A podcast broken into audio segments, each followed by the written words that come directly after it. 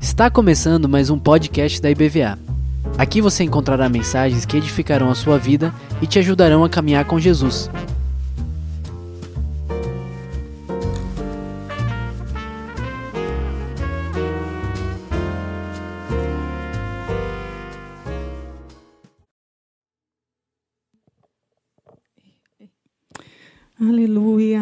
Parece que existe um mover do Senhor aqui nos lembrando de quem Ele é.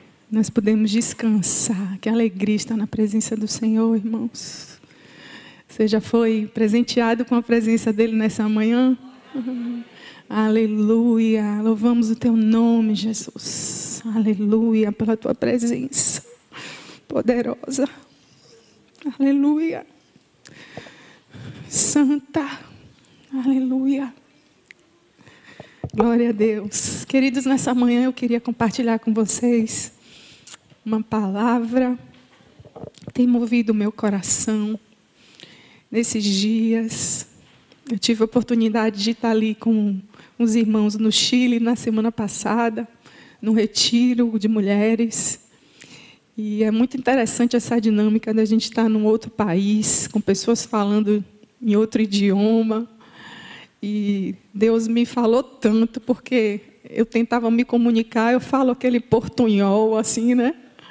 Mas eu tive muita oportunidade de ouvir, de ouvir pessoas e ouvir o Senhor naquele lugar. E o Senhor moveu meu coração a compartilhar com vocês sobre fé nessa manhã. A fé que agrada a Deus. Todos nós temos algum nível de fé, todos nós demonstramos essa fé. Mas existem aspectos da nossa fé que por vezes não são desenvolvidos, porque nós não nos devotamos, não nos dedicamos a isso, não é? E o Senhor falou para mim muito nesses dias sobre a fé que o agrada. E eu quero convidar você a, a ler um texto comigo nessa manhã, que talvez você já tenha lido muitas vezes é um texto no momento em que Jesus já tinha feito muitos milagres, maravilhas. Junto com seus discípulos, eles já tinham visto, eles já tinham observado, eles estavam aprendendo tantas verdades sobre o reino de Deus. Mas, nesse momento, Jesus convida os seus discípulos mais próximos a subirem um monte com ele, para orar. Jesus vivia uma dinâmica muito interessante na sua vida e nós precisamos aprender com essa dinâmica. Jesus tinha momentos onde ele ia subir ao monte, ele se resguardava, ele ia para aquele lugar do silêncio, da contemplação, lugar onde outras vozes talvez não ficassem tão altas, como no meio da multidão, como nesse movimento de fazer a sua missão. Jesus tinha essa dinâmica de subir um monte, depois ele descia e continuava a sua missão. E nós precisamos aprender disso também. Né? E muitas vezes a nossa fé ela é fortalecida, ela é robustecida num monte, nesse lugar, nesse momento em que nós separamos para estar com Ele. E esse lugar aqui da congregação, nesses tempos de oração durante esse ano, são esse monte também. Você vê isso? Como no meio da sua semana você pode parar um pouquinho para buscar o Senhor, para se consagrar, para estar com Ele. Eu quero que você leia esse texto comigo, é um momento da transfiguração. Nós vamos ler alguns versículos que estão em Lucas capítulo 9, de 28 a 45. Nesse texto, queridos, existem três cenários diferentes. E Deus falou comigo nesses cenários. O, o lugar do monte, que eu já falei para vocês. Depois, o momento do vale, não é? quando Jesus desce. E depois, um outro momento em que Jesus está no meio da multidão. Então, eu quero que você imagine esse texto assim, nesses três momentos, porque eu quero compartilhar com vocês algumas lições que o Senhor me deu através desse texto. Então, queridos, vamos ler juntos Lucas 9, de 28 a 45, eu vou ler a versão, a nova versão transformadora. 28. Cerca de oito dias depois, Jesus levou consigo Pedro, João e Tiago a um monte para orar. Enquanto ele orava, a aparência do seu rosto foi transformada e suas roupas se tornaram brancas e resplandecentes. De repente, Moisés e Elias apareceram e começaram a falar com Jesus. Tinham um aspecto glorioso e falavam sobre a partida de Jesus que estava para se cumprir em Jerusalém. Olha que interessante, nesse primeiro momento, Jesus estava com seus outros discípulos, mas ele chama só aqueles mais próximos para subir o monte. E o texto fala que enquanto Jesus orava, o seu rosto se modificou, tinha um brilho especial, as suas vestes ficaram resplandecentes. E nesse mesmo momento, então aparecem essas figuras tão importantes, a figura de Moisés e de Elias. E Jesus começou a conversar com eles sobre o que ia acontecer com ele. E o texto segue dizendo, o versículo 32: Pedro e outros lutavam contra o sono mas acabaram despertando e viram a glória de Jesus e os dois homens que estavam com ele. Quando Moisés e Elias se retira, iam se retirando, Pedro, sem saber o que dizia, falou: Mestre, é maravilhoso estarmos aqui. Vamos fazer três tendas: uma será sua, uma de Moisés e outra de Elias. Enquanto ele ainda falava, uma nuvem surgiu e os envolveu, enchendo de medo, de pavor. E uma voz que vinha da nuvem disse: Este é o meu filho amado, ouçando. Quando a voz silenciou, só Jesus estava ali. Naquela ocasião, os discípulos não contaram a ninguém o que tinha acontecido. Olha só, os discípulos estavam ali meio sonolentos. O texto fala logo de Pedro, essa figura imponente, meio com sono, mas de repente ele desperta né? e vê aquele diálogo de Jesus com Moisés e Elias. E ele resolve, oh, o negócio está gostoso aqui, né? Vamos, vamos fazer, Jesus, sem muito entender o que estava falando, vamos fazer uma tenda aqui, para você, outra para Moisés, outra para Elias. E vem aquela nuvem de glória. Imagine essa, essa cena, essa nuvem. Mas eles ficam amedrontados. E de dentro dessa nuvem sai essa voz. Este é meu filho escolhido, amado, vocês precisam ouvi-lo. Vem a voz de Deus e fala isso. E o texto segue falando, versículo 37. No dia seguinte, quando desceram do monte, eles já estavam, ó, descendo, né? Eles estavam no monte, agora vamos lá, de baixo. Uma grande multidão veio ao encontro de Jesus e um homem na multidão gritou: Mestre, veja meu filho, o único que eu tenho. Um espírito impuro se apodera dele e o faz gritar. Lança-no em convulsões e o faz espumar pela boca. Sacode-o violentamente e quase nunca o deixa em paz. Eu supliquei aos seus discípulos que o expulsassem, mas eles não conseguiram. Jesus disse: Geração incrédula e corrompida, até quando estarei com vocês e terei de suportá-los? Então disse ao homem: Traga-me seu filho. Quando o menino se aproximou, o demônio derrubou no chão, numa convulsão violenta. Jesus, porém, repreendeu o espírito impuro, curou o menino e o devolveu ao pai. Aleluia. Todos se espantaram com a grandiosidade do poder de Deus. Então Jesus desce o monte e se depara com seus outros discípulos, também com uma multidão e um pai desesperado, não é? Que tinha um filho que estava possesso de um espírito maligno. E o texto diz que Jesus então se compadece é? e livra aquele menino daquela situação. E o texto segue, vamos ler só mais alguns versículos. Enquanto todos se maravilhavam com seus feitos, Jesus disse aos discípulos: Ouçam-me e lembrem-se do que lhes digo. O filho do homem será traído e entregue nas mãos humanas. Eles, porém, não entendiam essas coisas o significado estava escondido deles, de modo que não eram capazes de compreender e tinham medo de perguntar. Então, queridos, eu quero pensar com vocês nessa manhã sobre alguns aspectos da fé dos discípulos e da fé de Jesus. Que nos é modelo, não é verdade? Nós temos muitos personagens bíblicos que nos falam de como a gente deve se comportar no meio da aflição, da luta, das provações. Mas o exemplo mais maravilhoso que nós devemos seguir da humanidade, de como viver a humanidade, é Jesus. E aqui ele traz algumas lições para nós. E eu queria falar para vocês, porque Deus falou muito ao meu coração, uma coisa muito simples, mas que foi muito especial para mim. Existe uma fé que agrada a Deus. A palavra de Deus diz lá em Hebreus, não é? Capítulo 11, está lá descritos os heróis da fé, mas no versículo 6 diz assim: sem fé é impossível agradar a Deus. E é necessário que aquele que se aproxima de Deus creia que Ele existe e que Ele é presenteador daqueles que o buscam.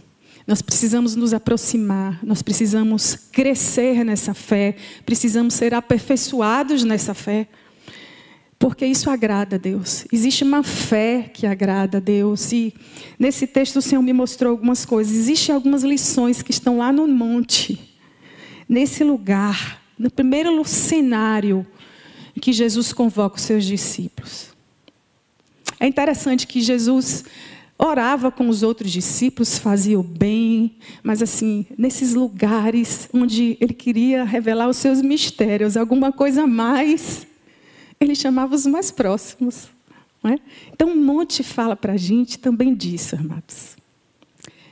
Aquele lugar de oração precisa ser o lugar dos nossos amigos mais próximos, não é, Nete? a gente precisa ter esses amigos de oração, a gente precisa conhecer o Senhor, eu realmente acredito que amigo de verdade é aquele que ora junto. Se você não tem um amigo que ora com você, talvez ele não seja ainda seu amigo. Mas eu quero que você pense comigo. Existem algumas lições, né? algumas lições nesse cenário, irmãos.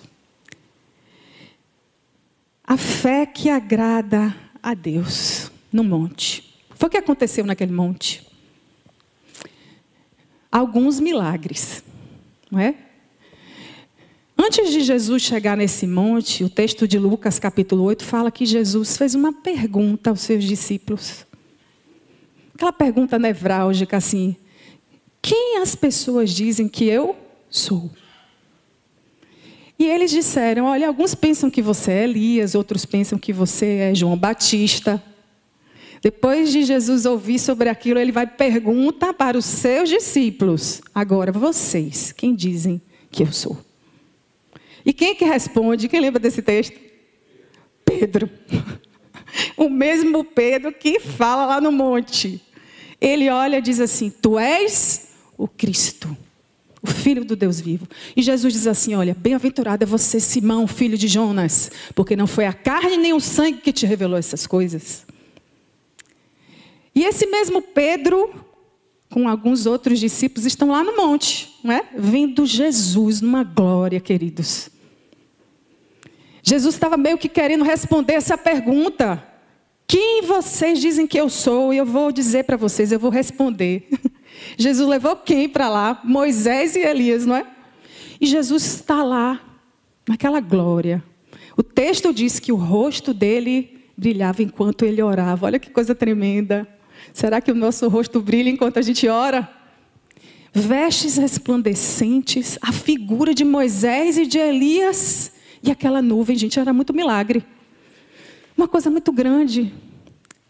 Só que a, a fé daqueles discípulos é uma fé que não se não tem um discernimento.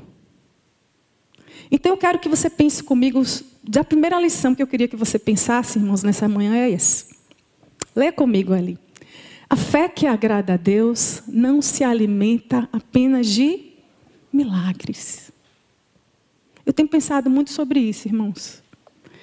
Todos nós buscamos milagres, todos nós queremos ver a manifestação de Deus. E eu fiquei imaginando esses discípulos, quantos já tinham vivido aquilo?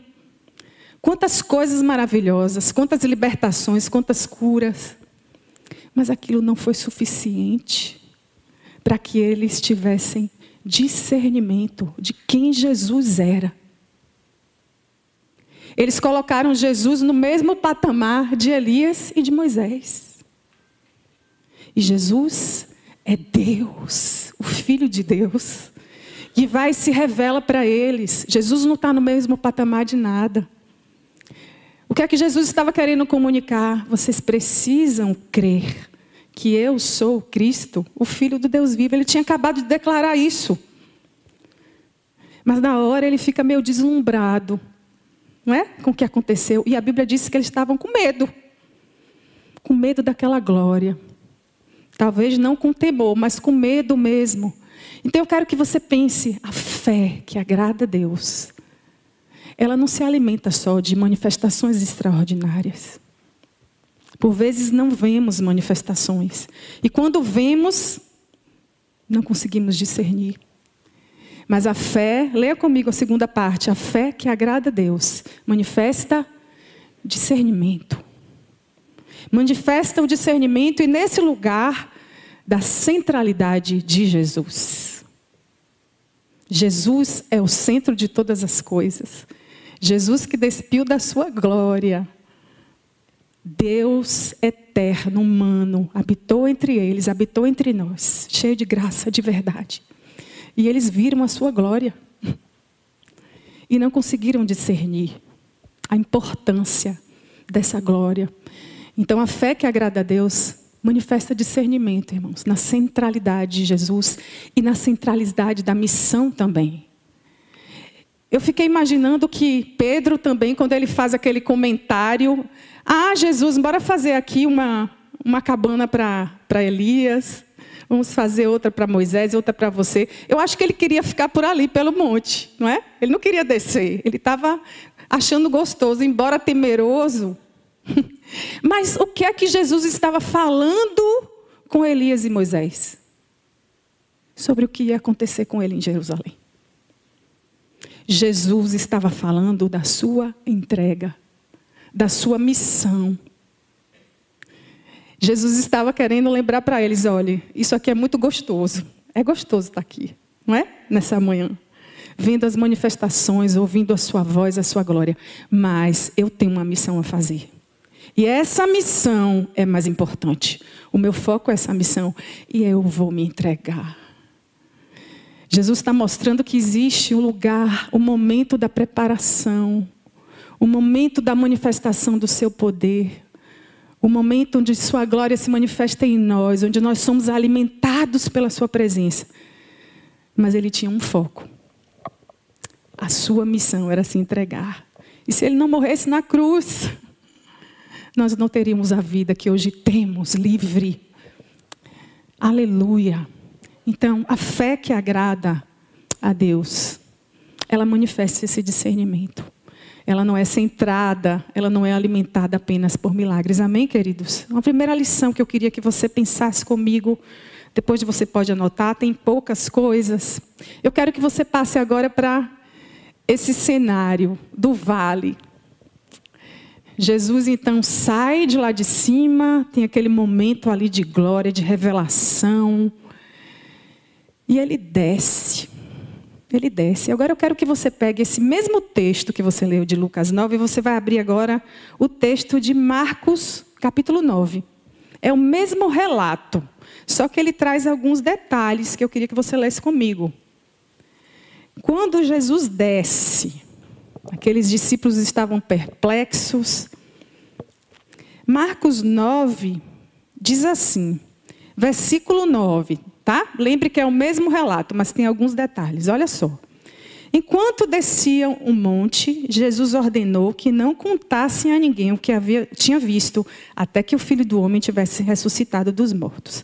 Eles guardaram segredo, mas conversaram entre si com frequência sobre o que queria dizer com ressuscitar dos mortos. Então eles perguntaram a Jesus: por que os mestres da lei afirmam que é necessário que Elias volte antes que, antes que o Cristo venha?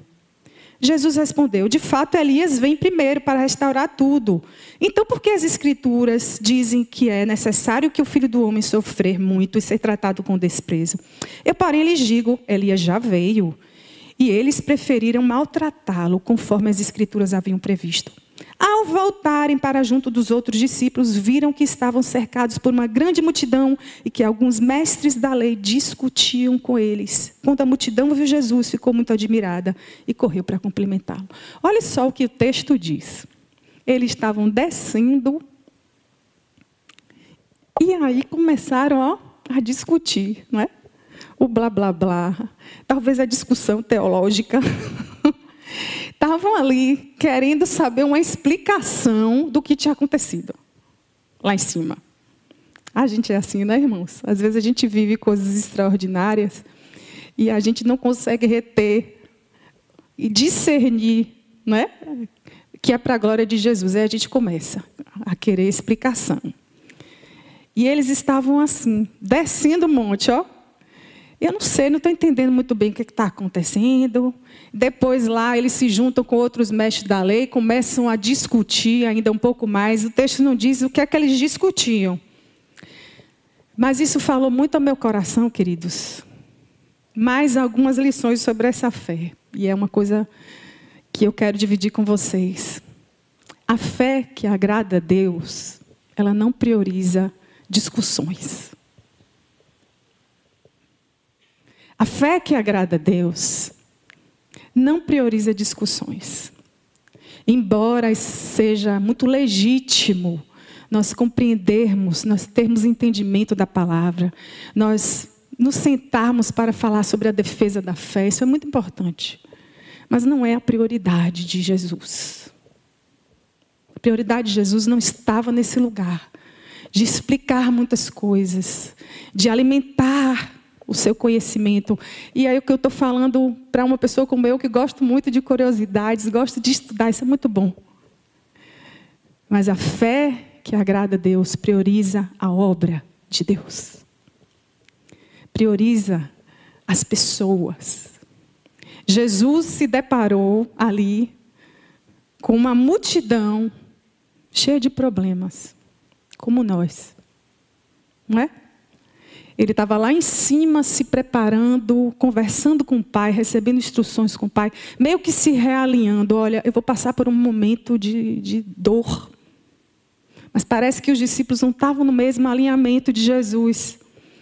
E depois dele se revelar, ele vai e desce e eles começam a discutir. E Jesus se depara com um cenário de sofrimento de um pai. Essa semana, irmãos, eu vi uma frase muito linda do reverendo Hernandes Dias Lopes, eu gosto muito dele. E isso me, me tocou muito profundamente. Olha o que ele disse. Deus não nos chamou para discutir a obra, mas para fazer a obra. Isso foi uma coisa muito simples, mas muito tremenda. Porque eu já me vi assim por vezes, querendo entender muitas coisas. E às vezes, irmãos, isso atrasa a nossa vida, isso vai gerando uma angústia. E nesse tempo de tanta politização, de tanta polarização, quantos porquês? Quantas coisas nós queremos saber? Nós não queremos saber nem o que só o que está acontecendo, mas o que vai acontecer. E nós usamos a Bíblia e nós nos colocamos. E o Senhor está dizendo: olha, não é prioridade isso. O que é prioridade é a minha missão. É a obra que eu quero realizar através da sua vida. Essa é a prioridade. A discussão tem o seu lugar.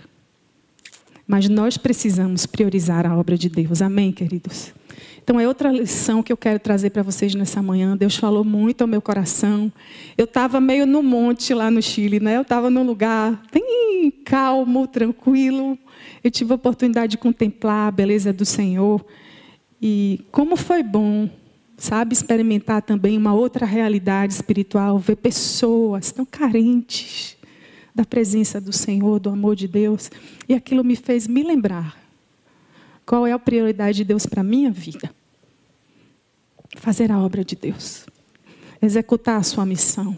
E o Senhor também tem uma obra para realizar através de você. Então, se você está assim tão abalado com as discussões desse tempo, Lembre disso, o Senhor deseja que você se ocupe da sua presença e da sua obra. Amém. E uma última lição, eu quero trazer para vocês algumas últimas lições. Agora, desse momento em que Jesus já está no meio da multidão.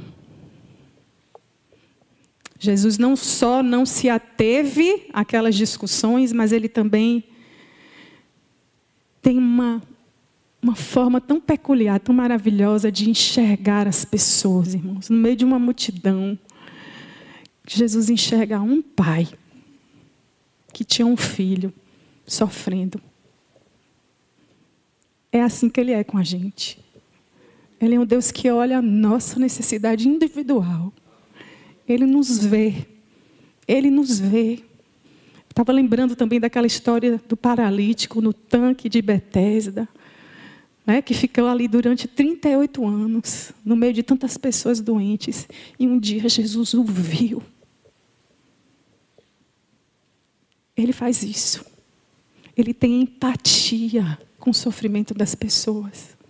E às vezes, quando a gente fica tão ligado no nosso misticismo ou no nosso autoconhecimento ou nessas discussões frívolas, a gente perde a capacidade de se solidarizar. A gente fica duro, irmãos. E o Senhor, Ele olha para pessoas. No meio de uma multidão, Ele viu um pai que tinha um filho que vivia se colocando no fogo e na água, né? segundo esse texto de Marcos aqui. Um homem que estava sofrendo. Ele tem empatia, que é diferente de ter simpatia, de só saber de um acontecido.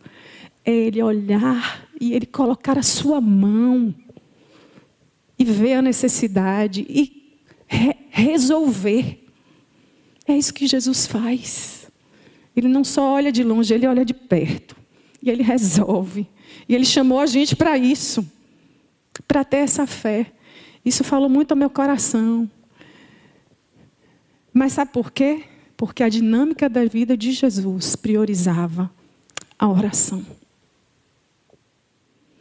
Jesus, antes de realizar aquela obra que os discípulos não conseguiram, os discípulos não conseguiram expulsar aquele demônio.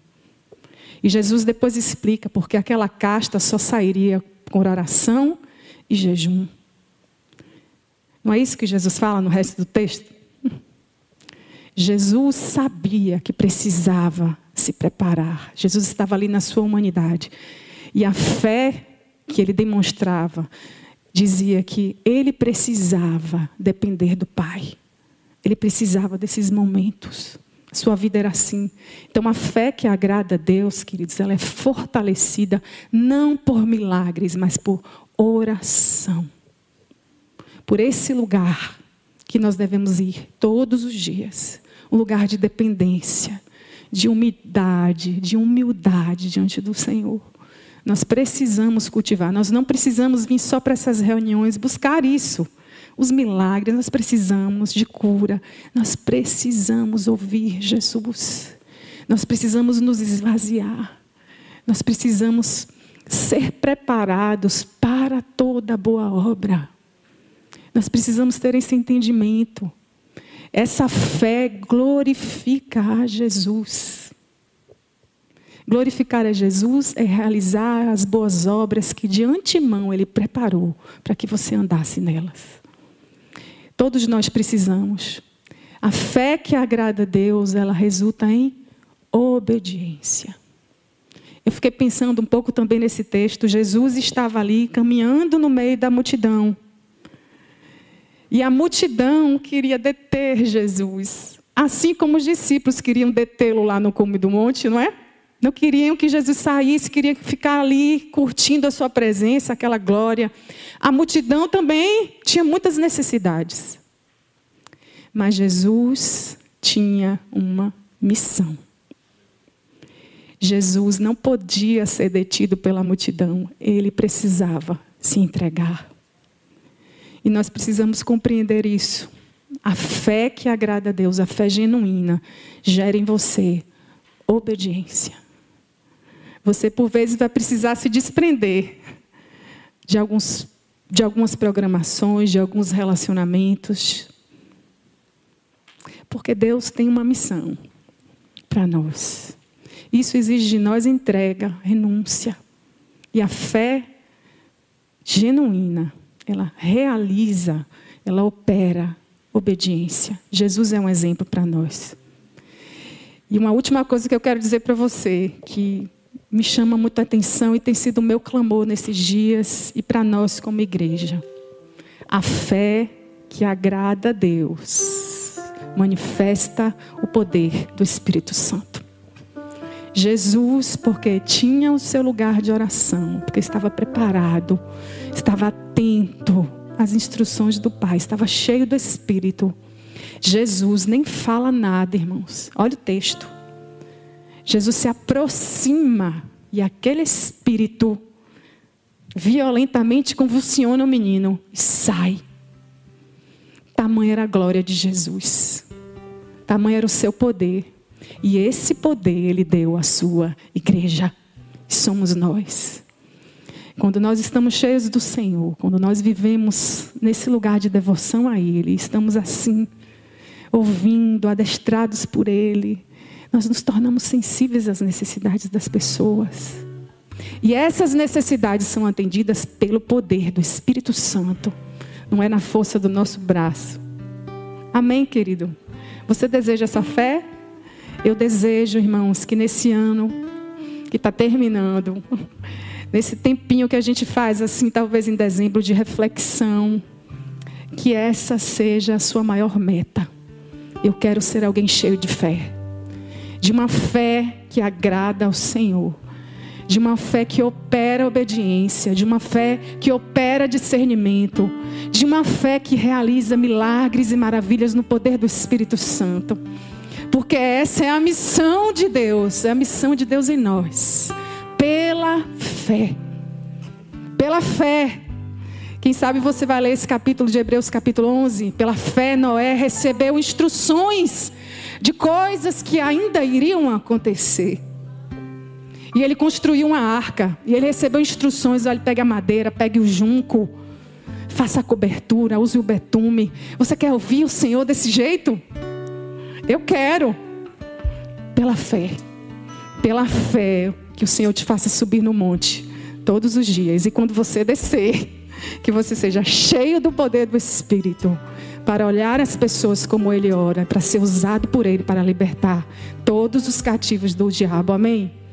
Vamos levantar, vamos orar por isso nessa manhã. Eu queria pedir ao pastor Marcos para fazer essa oração por nós. Aleluia.